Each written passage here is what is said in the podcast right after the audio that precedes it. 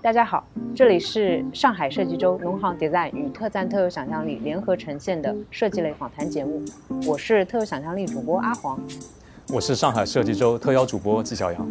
在这个系列当中，我们将以生活花样精、城市美学精、未来城市精三个方向为线索，以设计为关键词，邀请活跃在各个领域的嘉宾进行深入的探讨。因为其实本身很简单，就是我们喜欢美好的事物，喜欢具有设计感的东西。我们不是为了开一个餐厅而开一个餐厅，make things beautiful in time。在户外，机会永远给有准备的人。每一个都不一样，就像每一棵树不一样，每一座山也不一样。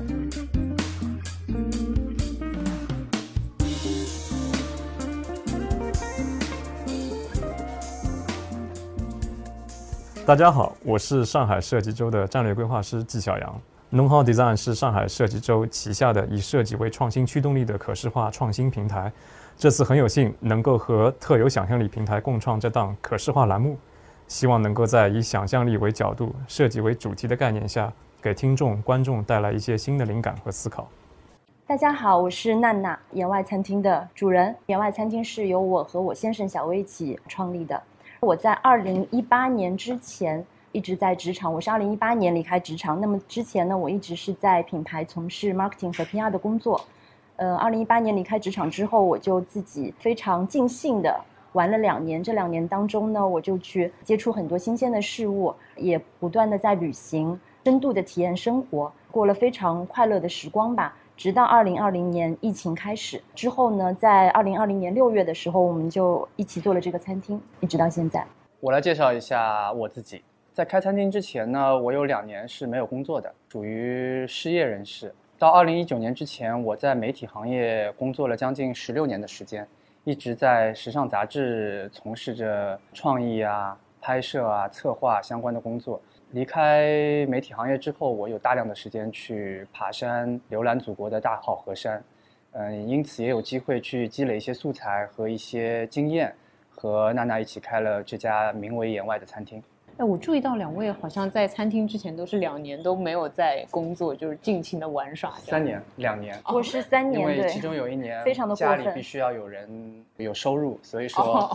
哦，已经就现实到这个程度。对，然后。其实这家餐厅也算是你们对这段生活的一种想象或者说回忆嘛？可以是吧？因为我们今天在谈设计嘛，但是对我们来说，与其说言外是被设计出来的，我们更愿意去说它是一个 curation 的一个东西。为什么呢？因为我们并不是说在这个餐厅里面做了很多的设计，嗯，而是我们把很多好的设计放到了这个餐厅。那这些好的设计一定是跟我们曾经的工作也好，我们呃离开职场之后自己的探索也好，我们进行了很多户外的活动，包括像小薇去徒步爬山，她也去露营，然后我去帆船。那这些一定是会在我们最后开这个餐厅的时候，很多东西都体现出来。那我们在开这个餐厅之前，其实已经确定了很多物件，包括餐具、家具是我们要用在这个项目里面的。所以，我们这个餐厅的设计过程是由一些物件展开的。因为所有的设计它都是要有一个初始的出发点嘛。那我们的出发点可能就是一个小小的户外的餐具。嗯，然后关于开餐厅，其实前两天我跟娜娜有聊到，为了这档节目，我们有聊到，其实我相信很多人其实心中都有一个开咖啡店、开书店、开餐厅。我相信所有的听众朋友们，或者每一个对文艺、对文学有一点点情怀的人，都会有，甚至开一家杂货铺。所以说，其实我们是在离开原先的工作之后，是有目的性、有计划的来开了这家餐厅。但在开餐厅之前，就像娜娜说，为什么我们要去爬山、徒步，要去航海？因为做任何一件事情，按照娜娜的话说，就是你要有一个根，要有一个 root。如果你不亲身去经历这些东西，平白无故的去开一家所谓的户外餐厅，是站不住脚的，是没有呃太大意义的。这也是为什么我们会花了两到三年的时间去经历这些东西，去学习这些东西，而开了这家餐厅。嗯，我记得我第一次来言外。应该是跟上海设计周的团队我们那天晚上来团建，应该是我印象非常深刻的一个点是在于，一个是可能整个这个概念啊，首先非常吸引我。那么因为本身可能也从很多的生活方式当中有一个比较直观的映射，因为我自己也很喜欢户外运动、户外的徒步等等啊。就像刚才小伟跟娜娜在分享他们在过往的经历当中，在旅行、徒步。不一定是探险，可能是更多的是一个自我发掘的一个过程当中，有很多的一些生活经验的积累，一步一步走到今天。那我想说，还有另外一个让我非常印象深刻的是，我们看到在言外里面提到了一个屋檐之外，山野湖海。可能从一个时刻，或者说从一个比较粗浅的一个理解层面，我的理解会是山野代表了一种山野丛林。湖海可能是江河湖海里面的一些食材层面的一个源头。想问两位主人，山野或者湖海还有没有一些另外层次的一些含义？你来回答。这道题目是你的啊，我来回答。其 实，其实屋檐之外，山野湖海非常简单。屋檐之外，屋檐之外，我们当时取这个名字很简单，其实它就是一个。偏向诗意的东西，就是你可以把它想象言外之意，可以想到屋檐之外所有的这些东西，跟这档节目一样，就是要特别有想象力的。那山野湖海更容易解释了，山野就是我，嗯，湖海就是娜娜，因为我是爬山的，我不会游泳。然后呢，娜娜是航海的，她爬山不行。有些活动也会用我们的这个所谓的标语，叫做山野湖海。他们有的时候会换一个字，叫山川湖海。那山川湖海就不对了，嗯，因为其中有。三个是关于水的东西啊，那就我我的比重就变少了，那那就不山野了呀，那就变成另外一种品牌或者一另外一种标语了。嗯，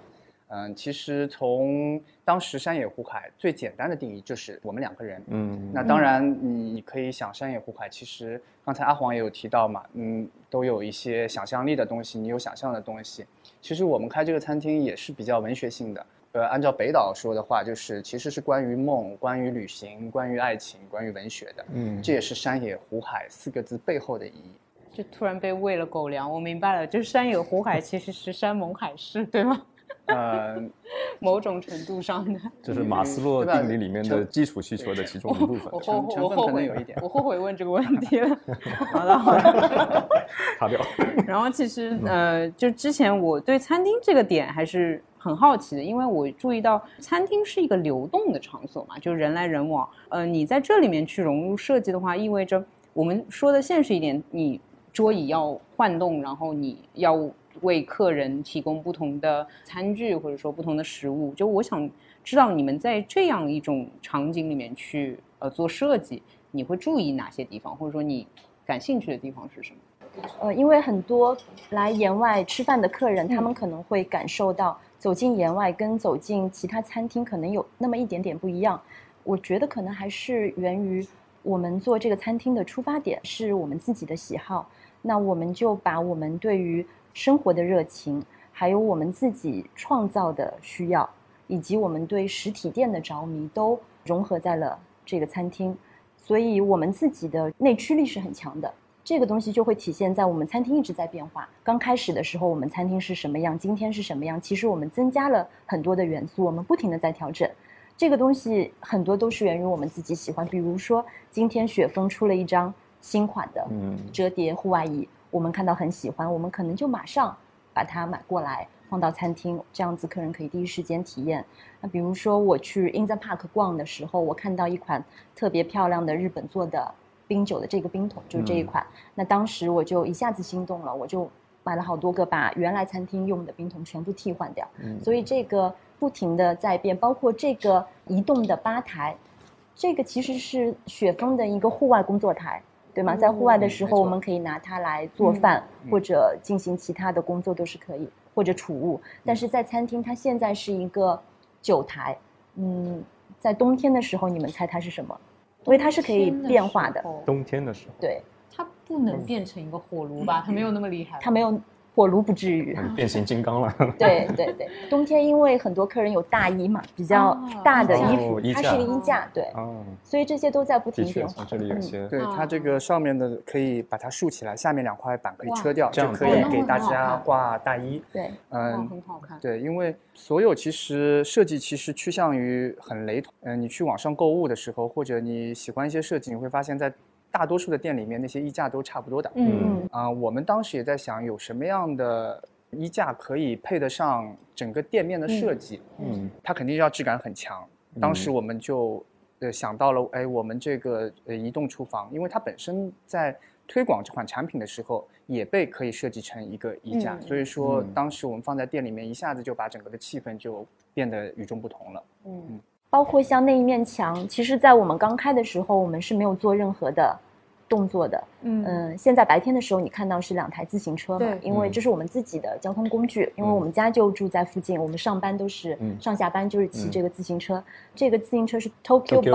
啊，我们也觉得非常漂亮，所以白天的时候我们就是放在这里，也是增加一些展示的元素。到了晚上呢，这面墙我们就用一个很厉害的投影仪，哦。那个投影仪就是它，一般投影仪是距离越远、画面越大，嗯嗯但是这台投影仪它是距离越近画面越大，哦所以它可以在这个很窄的过道投射一个巨幅的画面，嗯这样子晚上吃饭的时候，旁边就有一片景色。一般几点投射？我们六点啊。六点开始六点正式开餐的时候就会有投影，不需要预约对吗？不用。然后但位置需要对对 就是嗯。因为很多客人打电话会来问嗯。你们有没有景观位啊，我们就脑子里三个问号，我们哪里有景观位？旁边就是一面白墙，但是其实晚上我们会投影一些嗯。美丽的、自然的嗯，可能跟露营有关的一些画面。嗯。这些画面呢，有些是我们自己去户外的时候拍摄的，有一些也是从一些很好的原创的这些网站购买了版权的一些素材。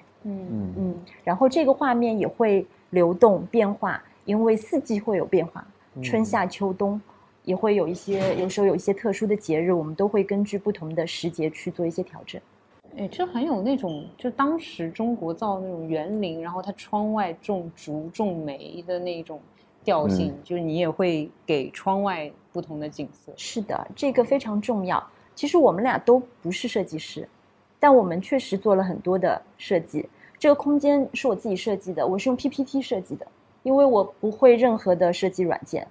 但是我会从一个，我们也会去吃饭嘛，我是从嗯人的角度、的角度体验的嗯角度去思考问题。嗯，比如说从外面经过这个餐厅，嗯往里面看你会看到什么？嗯你坐在餐厅里吃饭，往外面看你会看到什么？嗯然后你面对吧台看到的是什么，或者你背对吧台往那个方向看，看到什么？这些我都会去仔细的思考，包括坐在窗边看到外面的投影，还有就是在这个餐厅家具都放好之后，我其实当时每一个座位自己都坐过。这个餐厅里所有的座位，我会看我坐在这个位置上面，我的视觉范围内有一些什么样的元素，嗯少了一些什么，多了一些什么，都会去精心的安排。嗯的确，我觉得这是我可能想表达的另外一个点。我嗯们第一次来那个延外就餐，一方面我们看到这是一个开放式的中央厨房，啊、而且它跟一般的餐厅的所谓的这种中央式开放厨房还不太一样的点是在于它非常近，它的距离感离你非常近，你感觉是在一个嗯非常好的朋友家里面在就餐，所以从可能刚刚小维跟娜娜在表达的，无论是从个人层面带入的很多的这种设计体验，小到一个摆盘，可能等一下我们会探讨到一些器皿啊，还有一个是大到一个整体的从户外走进来，整个一个体验的一个 curation，一个策展体验，这种感受是带给每一个就餐的这个消费者一个很大的一个不同点。我想问一下两位主人，因为我们也看到，可能是在杭州，我们也去到一些外省市，也会有一些所谓的这种，也在以户外的概念在带入到整个餐厅的这个环境当中。那我想作为第一家在上海以户外的这种概念来进入市场，嗯，以很多的个人的元素，我觉得这里面有很多个人体验旅行里面有很多的一些非常有意思的一些点。那这个里面有很多层面的是个人化的情绪、感性的东西会很多。那我觉得言外想表达的最重要的某一种户外哲学的这种理念是什么？其实有一点非常有趣，刚才阿黄也提到了，就是关于园林。了解中国园林文化的人，大多数都知道，其实园林代表着隐秘，包括归隐。嗯嗯、我们找这家餐厅位置的时候，就是刚才季老师也提到，哎，你这不是户外的餐厅吗？但很有意思的是，言外是没有户外的。嗯嗯嗯为什么我们找这样？因为我们的生性还是比较喜欢藏在某一处的，嗯是希望大家能够找过来。当然，餐厅刚开始的时候确实很麻烦，线索就在这么市中心一个位置，胶州路能进，延平路能进，有好多客人就是找不到。这种对于我们来说，一方面也比较头疼，另外一方面我们觉得也是乐趣。嗯就有很多客人找进来之后，发现就觉得啊，终于找到了。还有一些客人跑进来，一屁股坐下就会说：“哎呦，这种地方生意做得下去的，不要倒闭的，不要关门的。”我也是这么想的。对吧？对，对，所以说这个就很有意思，就我觉得寻找也是一个很有意思的过程。嗯我刚才脑海里联想到一个词，就是“大隐隐于市”的嗯这种感受，而且可能相信两位应该也在日本有很长的一些旅行的一些过往经历。嗯、我之前记得是有一个品牌是叫 D Department，嗯他们还有一本杂志叫 D 嗯 Magazine，、嗯嗯我上次看过，他们出过一本书啊、这本书里面就提到当时在 D and Department 他们是如何去设计他们的选择他们的 location 场地的。里面有一个非常有意思的一个点，就是他们专门选择一些让人非常不便于触达到的一个 location、一些地点。也就是说，其实如果说他们觉得你的针对的这些用户群或者是你的客户、客人愿意来到我这边，他一定会愿意花上一天的时间在这里。D and Department 里面其实售卖的是可能更多的是一些也是跟设计相关的，可能是一开始的是一些二手的家具、二手的经典家具、经典设计。那可能演变到今天，可能我们去京都或者东京，它都会有很多的一些看上去很老旧、很残破的一些空间，但其实里面展示的更多的是一些包括我们今天在桌上看到的一些非常精美的一些器皿。嗯。我觉得这个就是刚才可能我觉得从小薇提到的我的个人的一个理解，嗯。嗯，嗯这是非常有意思的一个点。嗯我还有一个比较追根溯源的问题，就是怎么会考虑户外美学这个点？因为这是长在你们身体里的一个探索，还是说啊，可能生活当中到了一个节点，你开始觉得我要往这个方向发展，然后我将以此为主要的一个支撑点，或者说杠杆，然后我要撬动我整个生活。因为我觉得现在你们已经就一直在往这个方向走了嘛。这个我来回答。好呀，我先咽个口。这么义正言辞的我们可以先喝点酒吗？会打断你的思维吗？好，我不不打断，我不会打断。我现在就是思思如泉涌啊！我现在 思如泉涌，看还对。倒点酒就感觉有一点。阿黄给阿黄倒一点。好的，谢谢谢谢。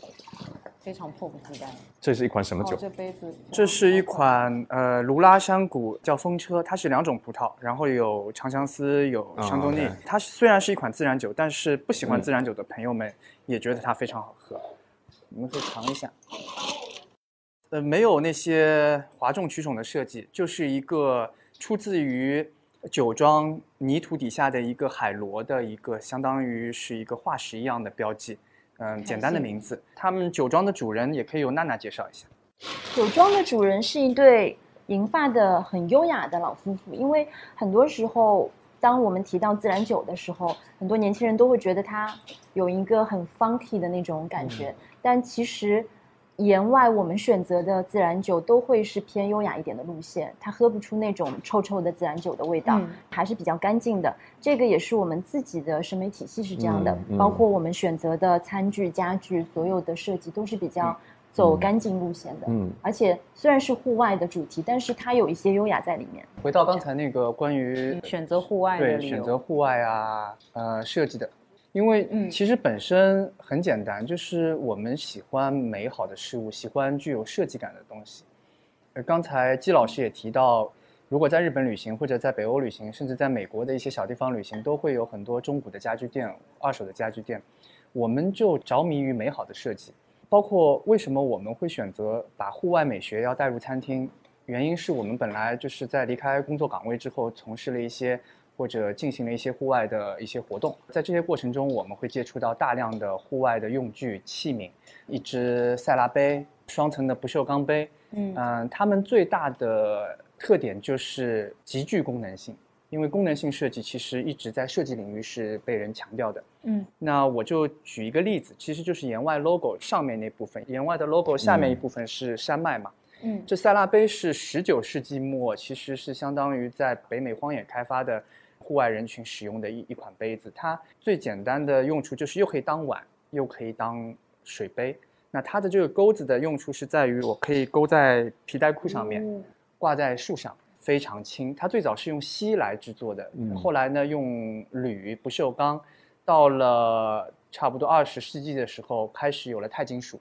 然后因为钛，嗯，极具导热性，可以直接放在火上面加热，它又非常轻便，它的金属光泽又不是这么耀眼或者这么廉价，很有想法的一个设计。我们会觉得户外美学这个东西其实跟生活是相关的，包括这一款小铸铁锅，柳宗理设计，柳宗理是非常著名的日本设计师了，一百多块钱，一百多块钱你能买到著名设计师的一款日本南部铁器。很有一种怎么说满足感，我被种草，对吧？你可以煎蛋做北非蛋，你可以炒炒一些小的东西，洋葱炒一下，把面条放进去，放点蛤蜊什么的那种。当然，你你手柄的时候，你要有基本的户外常识，你要用手套或者怎么样的。嗯，这些东西其实就是原本我们就喜欢美好的东西，美好的设计。然后呢，我们在过程中把一些好的东西带给大家。我们不希望户外是跟大家的生活是隔离开来的，我们希望这些东西是在大家的日常生活中也是能被经常使用的。嗯嗯，在身边越来越多的朋友，你原先不玩户外的，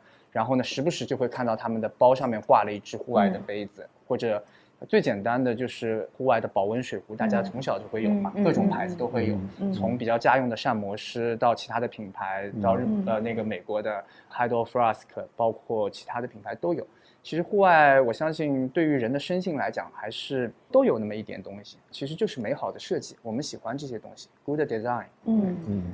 而且它兼功能性这一点，我觉得很妙。因为其实你光谈到美学，我想说，嗯，室内的也美学，城市的也美学，但是户外的确实你会觉得，哦，我任意的使用它才是对它一种好，而不是用坏。我不担心用坏。嗯，我再举个例子，比如说刚才在开始访谈前，我们讲到这样一个饭盒，这个饭盒其实在我们小时候的记忆中都有，只是不同的材质、不同的设计。那这个饭盒呢，它有很多功能性，很简单，它可以直接在火上烤。直接火上煮饭、煮面条、下面条，然后呢，在里面没有食物的时候呢，它是一个储存的东西。你可以把你的茶包、咖啡包、那个小的气罐、叉子什么的，所有一些必需品、药品，你可以放在里面。然后呢，这个盖子干什么呢？你盖子呢就可以切配，对吧？你牛肉啊什么的，你其实相当于这个就完成了一个切配台和一个煮的过程。嗯，饭盒其实我们在小时候是用来去食堂打饭的，但后来才会发现它其实是一个煮饭神器，十五分钟就可以煮。一锅香喷喷的饭，就是你把米放进去，水烧开之后，小火一会儿，然后再把块石头压上去，捂一会儿，就是米饭十五分钟就出来。在户外是非常实用，而且非常轻便。从设计感上面，它这个手柄也可以直接拆下来，你也可以装上去。如果你要直接在火上，因为为什么？因为有的时候火大的时候，你就直接把它放上去了，就不会考虑到有这样一个橡胶的手柄了。嗯啊，这个功能性其实我觉得。在我们日常的设计中，也会被大量的运用到。其实到后来，就是九十年代之后，就变成了所谓的收纳美学了，对吧？嗯嗯，是。哦，听你们介绍，我甚至觉得这不是个餐厅，这是一个户外用品店。我我们我们餐厅，刚才娜娜也提到，我们不不停的改变。其实季老师也刚才讲到，有一些要寻找，有些不方便性。其实我们餐厅并不是，绝对不是完美的。我们很多东西都是不方便的。甚至很多客人吃牛排的时候，觉得我们这个椅子有点晃，有点晃，桌子晃。还有很多那个客人一屁股坐下来，觉得，哎呀，我们不是来 camping 的，我们是来吃饭的，就是那种，你你知道吗？就那我们也只能 笑笑，也没什么办法，因为其实我们我们有传统的桌椅嘛，我们有中古的家具，嗯，呃，然后也有户外的东西，还是希望客人有不呃不同的体验。哦，这里面我追加一个问题啊，就是其实我之前。意识到你们会说自己是眼外主人这个概念的时候，我就想说，但是同时你们要服务于顾客，这个身份会不会矛盾？因为主人嘛，这是我的地盘，我做主。嗯。但顾客你也意识到了会有不同的需求，那你这里面怎么平衡？怎么平衡？追加问题怎么平衡？我觉得任何的品牌或者一个餐厅，其实最重要的就是你的顾客群体，你清晰的把你自己的。态度，你的个性表达出来，被你吸引的、认可、尊重你的客人，他在这里就会很舒服。那如果有一些客人，他可能哦觉得你们我看不懂，我不明白你们你们这个到底怎么回事，那也可以不选择。其实很多时候你是用自己的很多设立的标准去筛选客人的。这么说可能有些客人他会不开心，但是我觉得认同我们的客人应该都是。会理解的，因为我们开这个餐厅的出发点，我们不是传统的餐饮人，我们不是为了开一个餐厅而开一个餐厅，而是真的创造这样一个场所吧，去丰富城市生活。我们所有用的东西，其实从我们自己的角度来讲，还是比较慷慨的。我们也不计成本的去把所有我们自己真心喜欢的东西投入进来，这个也应该会给客人带来相应的美好的体验。理解就是看客人是怎么理解。那我们当然也会去按照一个正常的餐厅去确保客人的用餐的体验。我们的服务团队也是很好的，他们都是素质比较高的年轻人。我们会跟他们探讨一个比较合适的去服务客人的方式。不用太 over，嗯，不用太过于服务，但是要非常的 friendly，因为我们是希望大家在城市当中的很多人都是压力很大的嘛，我们希望大家在下了班以后或者周末过来有一个很舒服、很放松的体验。嗯，那我们的同事现在应该是把这一部分工作做得非常好的。我觉得前面有几个很有意思的一些点，嗯嗯，一个是小魏老师前面提到的，包括娜娜前面刚才在在尝试着去。讲述，无论是从品牌美学，还是从哲理层面，我们到底在传递一个什么样的功能性的 outdoor 的这样一个概念？然后这个概念是被带入到在一个餐饮的一个环境当中的。我说说我个人的一个观察，嗯嗯，可能在，特别是最近这几年，我们看到有很多的现在都不叫 Generation Z 了，可能是未来是 Generation Alpha。他们有很多的一些态度是琢磨不定的，那这种琢磨不定性，其实可能有一篇报告讲的很有意思，它归类为这叫 nomads，一种游牧态度。嗯我尝试的去理解刚才小薇跟娜娜在表达从言外一开始创始到现在，啊，里面所要去引入到的一些，无论是从功能器皿层面的一些作为餐饮的一个器具啊，一个媒介，到未来其实在表达可能是我们在选择客人。的一个过程当中，它本身也是在彰显某一种态度，这种态度可能也是一种捉摸不定的，嗯，甚至是一直在包括前面娜娜在讲述的，我们这面墙其实一直有春夏秋冬，未来还会有一些新的内容会在不停的演变迭代，可能我的揣测也是在反向在反映未来，其实我们在面对某一种这些客群的时候，我们也在表达，可能言外也在表达某一种态度，我不知道这些态度是不是能被。定义，或者是被作为从一个可能两位之前已经介绍过各自的经历，在之前过往的一些媒体、摄影或者艺术行业，或者是呃 luxury 一些行业，那跳入到在餐饮经营这个餐饮的一个过程当中，我相信这个里面的 operation 或者是说一个运营是非常不一样的，包括各自的过往的一些经历。你们是如何做到从一个专业的，比方说媒体人、品牌人、品牌主理人，切换到这个餐饮的这个赛道？因为对于我来讲，我是设计师背景，嗯，但你让我去做餐饮，我觉得 super difficult，太难了。嗯 嗯，餐饮确实很复杂，对吧？它的 operation，但好在我们自己的以前的从业经历，比如说我是做 luxury brand，做了很多年的 marketing 和 PR，看起来很光鲜，但其实我们的工作也是非常的。呃，事无巨细，包括我们每年要做很多的大型和小型的活动。嗯嗯，大到在以前我在中国美术馆办大型的展览，小到 customer event 都要做。其实对我来说，开餐厅就像每天在 run event。嗯，是强度很大，但是一开始会觉得很辛苦，但后面它顺畅了以后就也还好。就是这个挑战是我们可以承受的。很多在我们餐厅吃饭的朋友也是在各大时尚或者奢侈品牌工作的。我会开玩笑跟他们说，其实如果你现在是做 marketing 或者 PR，你来开一个餐厅也可以的。从你的能力的角度，嗯嗯嗯。反正开餐厅之前，所有的朋友说千万别开餐厅。嗯。至少我们的朋友都不是餐饮业，我们也没有餐饮的背景，不要开。那我们俩执意开，执意开是因为我觉得我们这个四十岁左右的年纪还是可以一天工作十八个小时的嘛。对吧？因为我之前知道你要开一间好餐厅，如果一天不工作十八个小时，那些所谓的米其林餐厅是拿不到星星的。嗯，这也是我经常跟我同事说的。觉得你现在很穷吗？你觉得你现在的状态是这样的吗？你有没有一天工作十八个小时？我相信在座的很多人在刚刚开始工作的时候，都是没日没夜的工作，不去计较酬劳，只想把一份工作做好，也没有想到要对得起老板什么。就是我要把工作做好了。嗯那个时候我记得我们刚参加工作的时候，来回要五个小时，倒三辆公车，家住在浦东，公司在浦西，好像也挺好的，一个月三千块钱，还要存一千块钱呢。嗯然后这种生活，其实我现在回想起来也非常棒。刚才也提到，其实关于流动性，我觉得我们其实还是受文学影响很大，包括我们小时候读，也不是小时候，小时候也读不懂，读了书，在高中、大学的时候读海明威的《流动的盛宴》，嗯，这些其实都会影响到我们做餐厅。比较幸运的是，我们在我们这个年纪做了餐厅之后，还是每天依然花了很多的精力，放弃了自己个人的爱好，偷着出去露个营，然后每天一早就过来开始准备。就是我们还是下定决心要把餐厅做好的。很多朋友劝我们不要开餐厅的，现在呢也觉得为我们感到高兴，嗯就觉得我们还是做到了我们想要做的东西。呃，往后不敢说，至少我觉得我们付出了努力。蛮感慨的。其实我刚才阿黄有一听到那个个非常惊讶的表情，对我，请解读一下我。我第一个惊讶是每天工作十八个小时，其实也合理啦，因为餐厅就是这样子。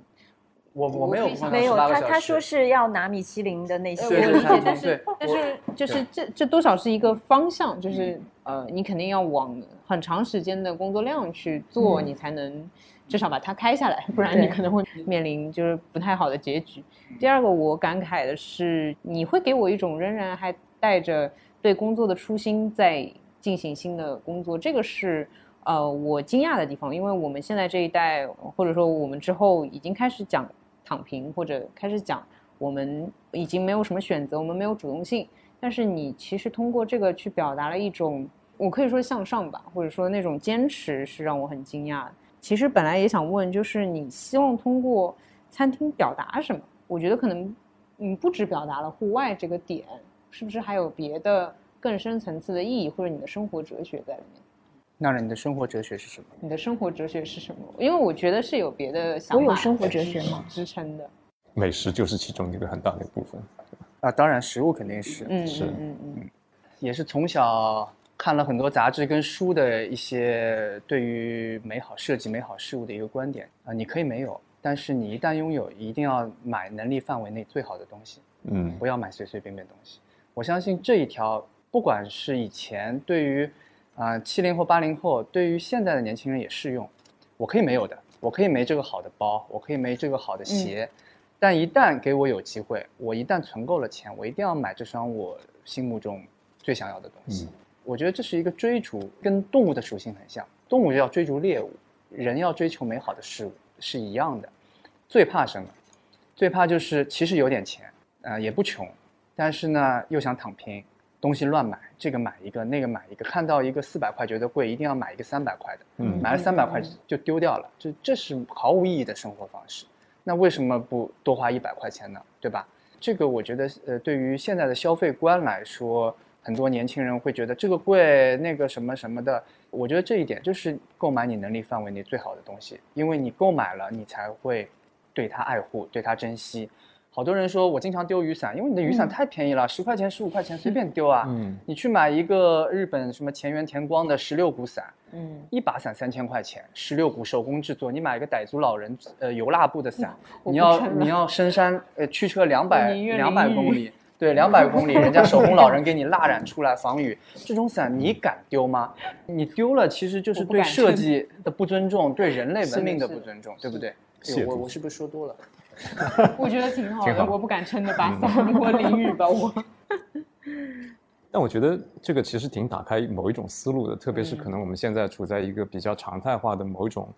疫情当下吧，就我我我相信有很多的，无论是年轻人，包括七零后还是八零后，也在反思我们的衣柜里面为什么会有那么多同质款的衣服嗯。啊，我们为什么要反复去购买嗯同一样物品，但其实从价值层面是没有考虑的，更多的是一种重复的动作啊，重复的某一种消费行为的一些心理。那我觉得这个可能是的的确确也在映射出来，未来可能越来越多的我们会走向某一种极简也好、精简也好，对于价值的某一种趋向也好，我觉得这个是可能非常大的一些改变。我非常认同刚才小薇提到的这个生活的一种态度。嗯我思考了一下，回到刚才阿黄的这个零食的这个问题。我们门口不是 In the Park 嘛？In the Park 呢，在这一波疫情之前是有一家咖啡馆叫 Tequila。嗯那现在我们已经换上了言外 logo，因为下个礼拜开始我们会做一些夏日的酒料驿站的 pop up，可能有一个互动吧，也给大家一个新鲜体验。我曾经在 Tequila 喝过一杯咖啡，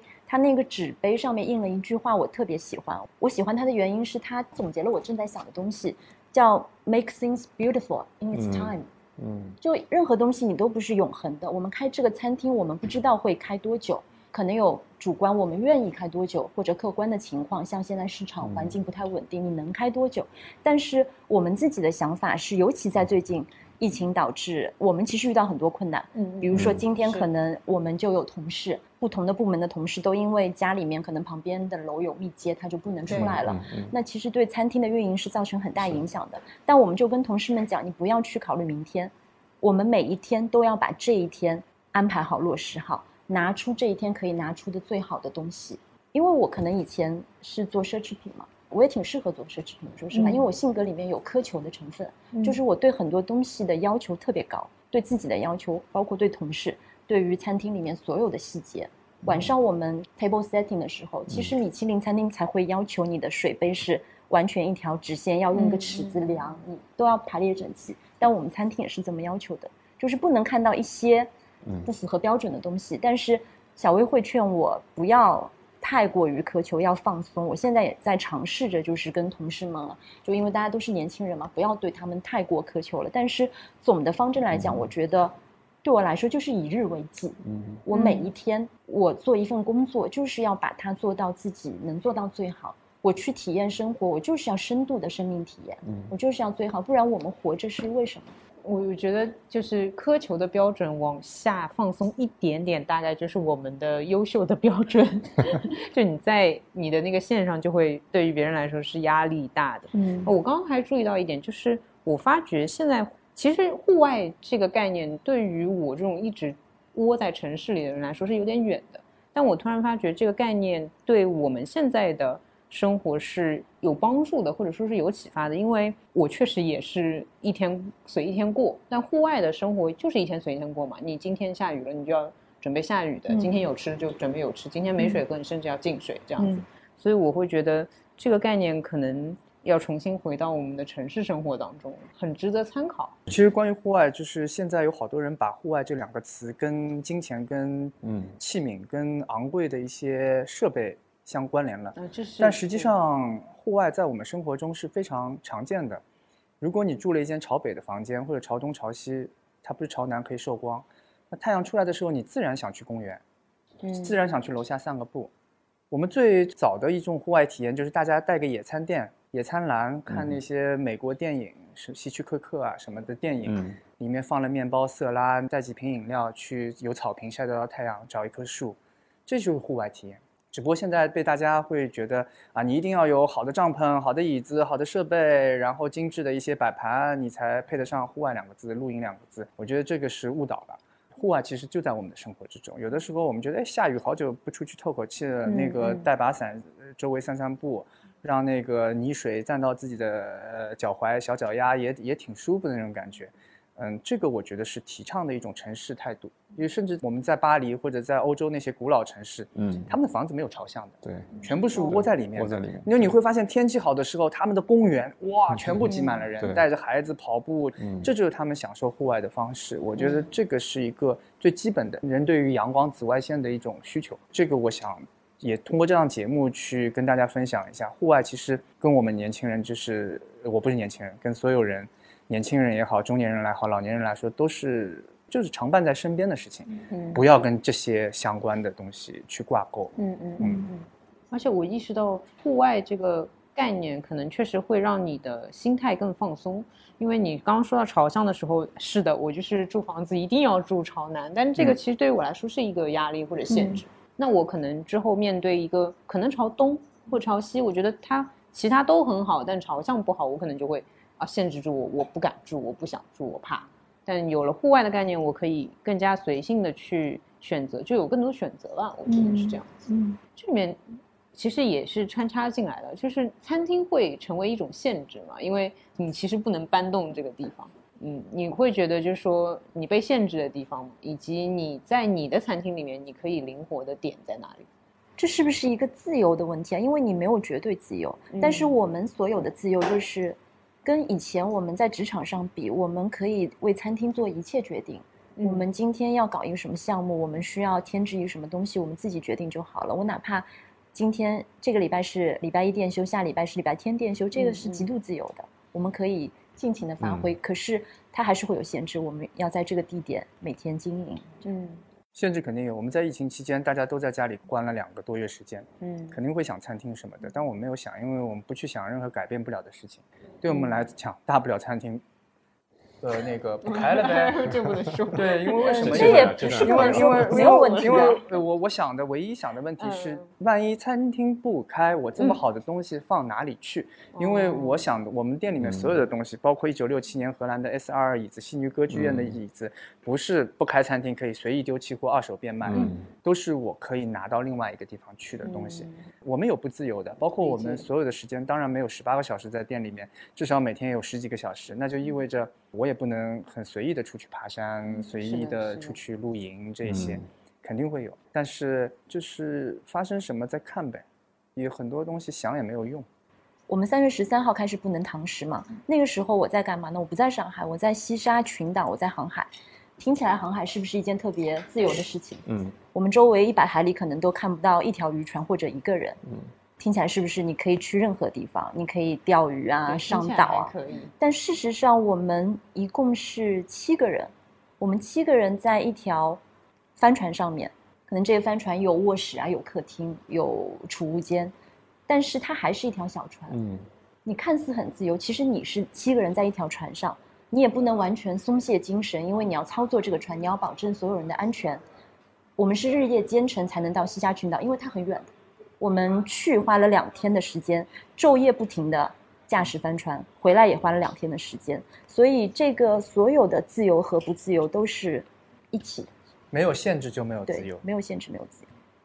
嗯非常有意思。我觉得可能我们是不是应该谈谈美食？应该谈谈我们餐厅里面最重要的这个部分。我一直都被言外的这个菜单所吸引，里面有个很重要的一个部分就是糟卤。那点菜，点菜开始。对的，那我觉得可能在这个当中，也想请问两位主人里面提到的，特别是为什么会以糟卤这个概念，另一个是说我们在，特别是我们有那么漂亮的这些器皿，我们在摆盘当中，嗯，对于食物的一些选择、器皿的选择、食物的食材的选取，以及为什么是这个菜单，为什么言外在未来在户外当中这些菜品是如何去择取的，或者是定义的，这个可能我觉得是一个挺有意思可以去探讨的一个点。我们其实，在开餐厅之后呢，有按照春夏秋冬来换菜单。在开餐厅之前，我们看了很多跟那个美食、跟厨师相关的一些电影、电视剧，比如说什么《东京大饭店》嗯深夜食堂》《孤独美食家》。因为没开过餐厅嘛，也没有经验，呃，菜单在换的过程中呢，也走过一些弯路。呃，我们一开始可能想把自己往东京大饭店靠，但实际上呢，没有这个资历，也没有这样的团队去做。刚才季老师说糟卤，为什么我们一直做糟卤？这可能跟我们身处这个江浙一带是有关系，因为江浙包括北方，这糟卤、卤味什么，其实在中国是一个很常见的东西。那糟卤呢，呃，又在江浙沪这一块儿又是比较受海派文化影响，然后比较多。你看这个一坛糟卤放在那边，它其实就是一个山野湖海的一个融合体，它里面有花雕、广西的八角、四川的花椒、湖南的桂皮、潮汕的话梅，你可以看到它是一个融合了很多东西，海纳百川的一个东西。这当时也是我们刚开始做这家餐厅的时候，为了契合主题，也加上我们自己很喜欢吃糟卤，在菜单上永远不会下的一道菜，也成为了我们现在的一个相当于招牌吧。所以说，在今年夏天我们做酒料这个菜单的时候，打出这个概念的时候，就把上海糟卤世界风味这八个字打上去了。嗯一方面呢，也是对疫情的一种抵抗吧，就是我现在出不了上海，但是我能感受到世界的风味。比如你会看到我们的菜的摆盘，一开始我们也会做一些很精致的设计，到后来就是相对来说粗犷一点了，然后加一点点的小的点缀，就因为我们不想弄得太像北欧风格或者太像嗯呃日式的那种精致的东西，但我们有自己的思考在里面。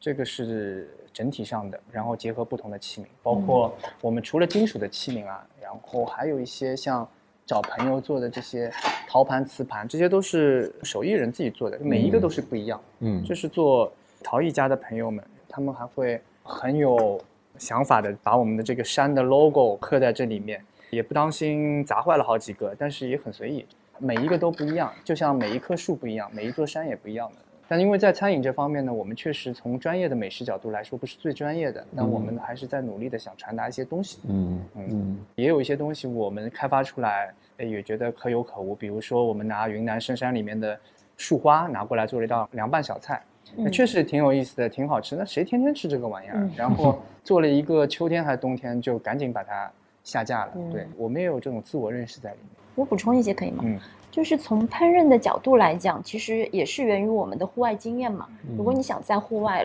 比如说露营的时候吃得好，其实预制这一块是非常重要的。嗯糟卤它是一个基本上就是一个预制的菜品。如果你要去户外待个一两天的话，你提前一碗在家里面把这个卤味准备好，那你拿到现场你就可以吃了，嗯很美味，而且你可以节省很多的时间。包括像我们的菜单上面，其实除了卤味，还有一块很重要，就是炭火烤的东西。我们有一台很厉害的炭火炉，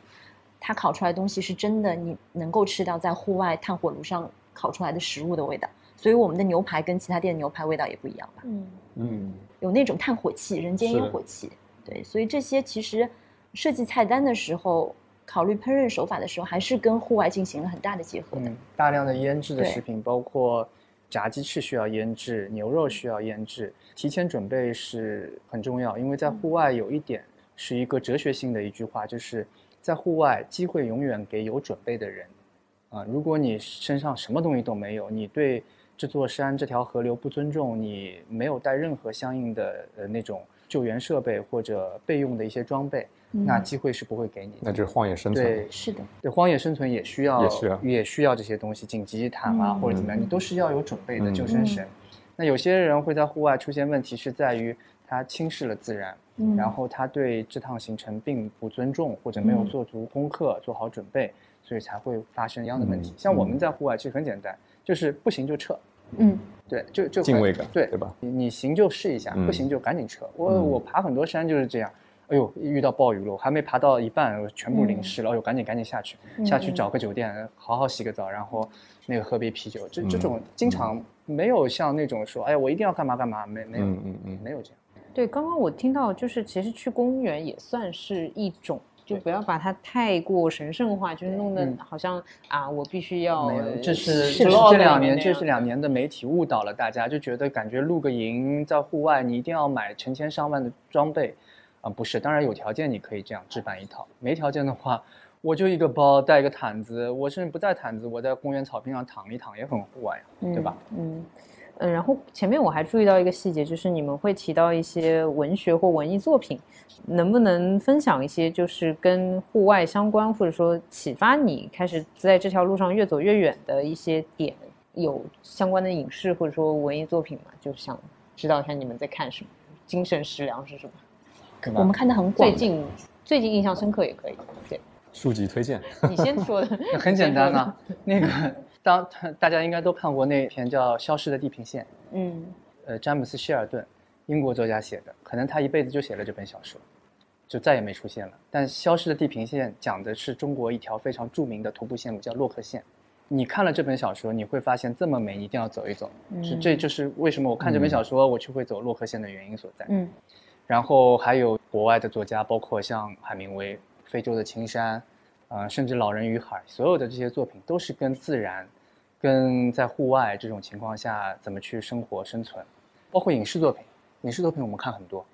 影视作品，我在前两年，就是每到春天或者秋天的时候，我就特别，我经常会把一部非常经典的电影拿出来看，《断背山》。我不知道哦你们有没有看过？为什么对，它听起来跟户外没有关系，但是就是那个时候我还在职场嘛，工作压力特别大的时候，因为《断背山》里面描绘的就是美国中西部的风光，嗯但是我知道它是在加拿大取景的，嗯就是非常美丽的山峦，然后他们在放羊啊，就是他们应该是在夏天，集中的时间去牧羊，然后那边搭帐篷，在户外野炊，就是这些场景就是特别治愈。我经常会翻出来看那个时候。最近的奥斯卡有部得奖电影叫《犬之力》，有一幕特别简单，他说有很多牧民啊，当有好多牛仔，但只有一个人，他男主角看那座山的时候，能看到山影在山上照出一只狗的造型，犬的造型，这一点非常有意思，就是你对自然的寄望。然后后来呢，他会发现后面他的有一个小男孩也跟他一样能够看出来，所以说这也是他们情感之间的维系。嗯嗯。户外的电影太多了，因为嗯，所有的电影可能都跟户外有关吧。你看一些所谓的《碟中谍》啊，《谍影重重》啊，这些 电影最有意思的其实就是一个风光旅游片嘛。布达佩斯、伊斯坦布尔、纽约、零零七，其实就是通过屏幕去旅旅行嘛。就是因为它给你放松、好看，高楼大厦也好，呃，山川河流也好，这些都还是让人的生活非常放松的。包括国内的有一些以前的作品啊，你像王小波，还有包括老舍写的一些东西，其实都是跟他们年轻的时候下乡，然后在一些穷的地方、农村的地方题材。包括余华有好多书籍都是跟农村相关的，很多细节里面看到一些跟自然相关的东西。我们不用提户外两个字，人就是自然的人的生存状态吧，生存环境。我突然明白为什么一下子你很多不知道怎么介绍，是因为你看什么可能都是跟自然或者户外相关，你会比较关注这一点，所以你在看东西的时候，你不会特定的说啊哪一个类别是户外，哪个类别是自然，你会觉得嗯都有啊。对，因为因为刚才我们推荐的时候，我没有去讲任何爬山的那些电影，因为这些电影大家传统意识上就觉讲就爬珠峰啊或者怎么样，这些才是户外，但实际上。并不是这样，有有好多电影的一些细节，我就觉得特别户外，特别好。哪怕看那个伯格曼的电影，它里面有一些黑白片、老的片子，男女之间也不知道在干嘛，一些无聊的对话，看完片子也看不懂。但是他那些田园、那些农舍、那个老爷车坏掉、喝酒什么的那些也很户外，对我来讲就很。还有一部我们特别喜欢看的，特别美、很优雅的，跟户外也很有关的电影。英国病人，嗯，你还记得吗？就是在沙漠里面搭帐篷，然后开那个非洲英国病人，非常美的，非常对。你听起来都不是户外电影，可是里面的户外场景都是很经典的。嗯，的确。还有一个比较展望未来的吧，就是关于户外这个，或者说关于自然好了。除了餐厅是作为你们的一种表达方式，之后还会有什么其他的想法吗？或者说，嗯，想要尝试的一些呃新的表达的渠道？很多想法，就是如果社会环境允许的话，我们其实今年下半年想做一些回归到以前我们本来从事的一些事情。我们想做展览，我们也想重新做杂志。小薇，你可以介绍一下你的杂志的愿望。跟上海设计周是有关联的。我们挺想在上海设计周这一个大的语境下面，去做一个关于中国原创户外品牌的一个展览。而不是一个展会，因为，嗯，大多数的人对于户外品牌有一个展会的概念，就是我进了一个大的空间，一零一、一零二展厅，然后大家进去采购，对不对？不 疯了，这个比较没啥意思。因为我们之前看过，在国内也好，在国外也好，看过这么多优秀的展览，我们还是希望通过一个展览的思路去引导消费者和引导来的人们去看待中国原创的户外设计。这我想也是跟我们为什么要在上海做上海设计周整个氛围是相关的，因为尊重原创，然后制造好的东西，设计有想法的东西，功能性的东西，而且国内现在有这样的环境，也有很多品牌不仅做得好，而且被世界认可。这有很多，比如说帐篷品牌自由之魂，已经是世界顶级品牌，然后在日韩趋之若鹜，基本买不到。韩国、日本的那些消费者还要翻墙。到中国的淘宝上面来购买，这种事情也会有。然后还有一些中国很好的设计被日本的买手店买走。嗯嗯，其实户外设计可以把它像中国的时装行业一样，就我们只是晚了二十年。中国的时装设计在二十年前，可能大家又觉得还在抄袭或者怎么样，但你现在发现很多设计师做的东西非常非常的棒。嗯，身边所好多朋友全是在穿周围原创设计师的东西，这样的我们也在。户外原创设计的起步阶段，这个就是我们想在下半年结合上海设计周做的一些事情。杂志肯定是要做，因为任何纸质的东西都是有仪式感的。嗯，呃，就像你去跟别人介绍自己的时候，尤其像在古老传统的国家，你第一张名片出去跟扫一个微信二维码的感觉是完全不一样的。是啊，当然有可能我做的杂志只呃印了一千本，送了八百本啊，这种可能性也是有的。但我至少我要把重要对不重要，但是我要把这仪式感的东西，纸张的触摸感、油墨的香味，嗯传递给所有我想分享的朋友们。嗯嗯，我觉得特别好，因为其实我们前面我感觉到，我们从一开始理解两位的过往经历，一直到现在，可能我们一直在探讨到的有很多的一些深入浅出的对户外的理解，从大众观念当中对户外的一些偏见，或者是一些理解的一些被媒体误导的一些方向。那么前面小薇提到的，我们在上海设计周可能在未来会有一个以策展的形式、展览的形式，去全方位的去体现以设计为导向的一些户外的产品设计，同时也映射到了我们在看到，特别是从纸媒的角度啊，我相信两位应该也看一些很多的一些杂志啊，特别是像我们在国外可能会经常看到的一些 Monaco，一些非常小众的 niche 的一些杂志。个人的感觉是我们现在可能处在这样的一个社会的环境当中，是挺缺失的。我们现在可能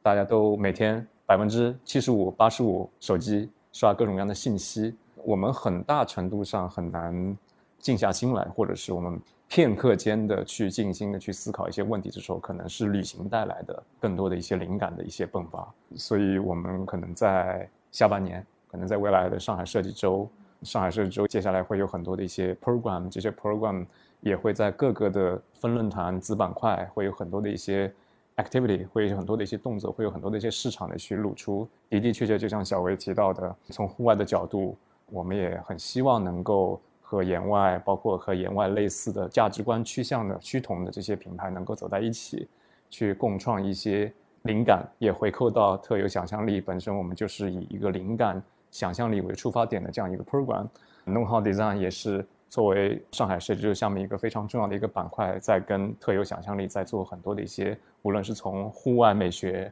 还是在未来我们会尝试到的一些社区营造啊，以及到未来可能我们还会畅想到一些偏离于户外的元宇宙这种概念。我觉得这些都是一些在畅想力当中非常重要的一些环节，我觉得是非常有意义的。这些意义是在促进。无论是从个人层面过往的经历植入到我们在经营某一家餐厅、经营某一个实体，到可能在未来传递到社会当中，可能更大的是一个社会意义的价值的层面。当然，我们没有那么伟大，只是说我们会看到这些被有价值的东西被留存下来或者延续下去。无论是谁在经营这件事情，我觉得这个是从我个人层面是最有一个价值体现的一个点。就我其实特别喜欢，就是农好 design，就是你好这个设计。上海的这个对，因为其实这个特别 嗯就是上海的文化在里面。我尊重你，我觉得你挺好的啊，我跟你说农行啊，嗯你这个设计不错，农行啊，你这个不行，你这设计一塌糊涂，我农行什么农行啊，农不好都不说啊，就是 就是其实这个就是其实就是一个很简单的一个问候语，就是来对于嗯设计的尊重。上海设计周能够有这样一个项目，我跟娜娜当时知道也是比较期望的吧，比较兴奋的，因为我们觉得在这样的大环境下面，对于设计还能尊重是挺不容易的。嗯因为大家都想着，如果都想着怎么活下去，当然活下去是一个基本问题。嗯呃，那个想着，呃，这个不行啦，那个也不好啦，也不能出去旅行了，这个也买不到了什么的，那整个生活就会慢慢的状态就会慢慢的变差。嗯嗯但是当有好的设计，包括那个季老师刚才说，如果你在翻一本书，好的书，你就哪怕五分钟时间，你可以从里面的画面、文字进入到另外一个世界，也可以让你在这样一个喧嚣的一个时代找到片刻的宁静。我觉得真的挺好的，呃，嗯就是农好 design。那我们今天其实我对两位年外主人的问题就差不多问到这里，然后前面季老师已经完美的升华总结了我们这今天的这个聊天，然后我们差不多也也今天就聊到这里，然后感谢各位的时间，然后我们期待下次有新的好玩的事情的时候再聊。谢谢阿黄，谢谢季老师。谢谢。谢谢谢谢。那我们开始喝酒吧。哦耶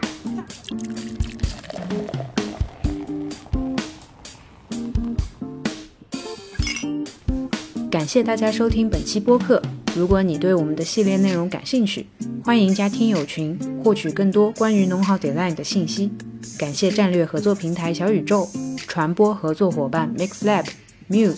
即时设计、播客制、播客先生、播客种草机、MixDao、设计圈、设计痞、玩秀、T 新媒体艺术社区、三分社、D 九设计、iBrand 人物对本系列的支持，音色即颜值，颜值即正义。我们下期再见啦！